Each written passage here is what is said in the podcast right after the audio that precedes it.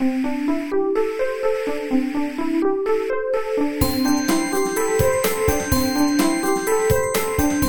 速中文，Slow Chinese。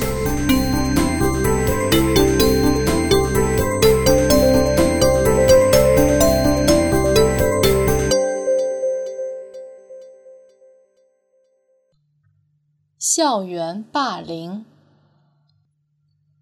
二零一六年十二月，北京中关村二小的一位学生家长，在网络上发布了一篇文章，提到自己的孩子遭遇校园霸凌，事后出现了入睡困难、易怒。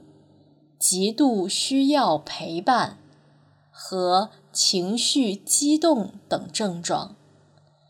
家长在文中质疑学校对这件事情处理不当，这几乎是校园霸凌第一次如此大面积的进入公众视野。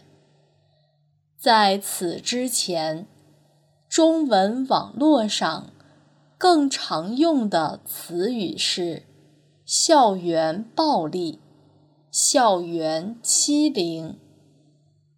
霸凌是直接从英文 “bullying” 音译过来的，很多家长。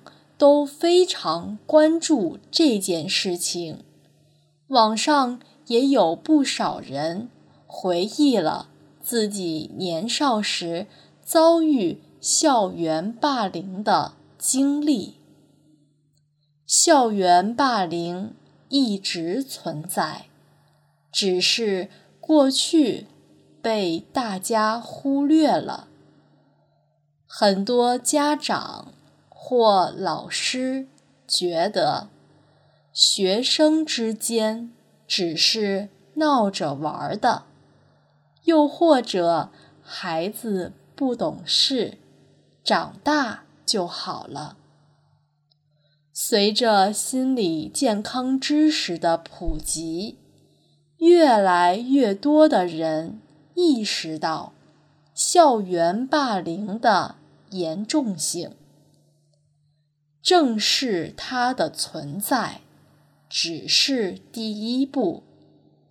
如何更好地解决这个问题？无论是学校、老师还是家长，都有很长的路要走。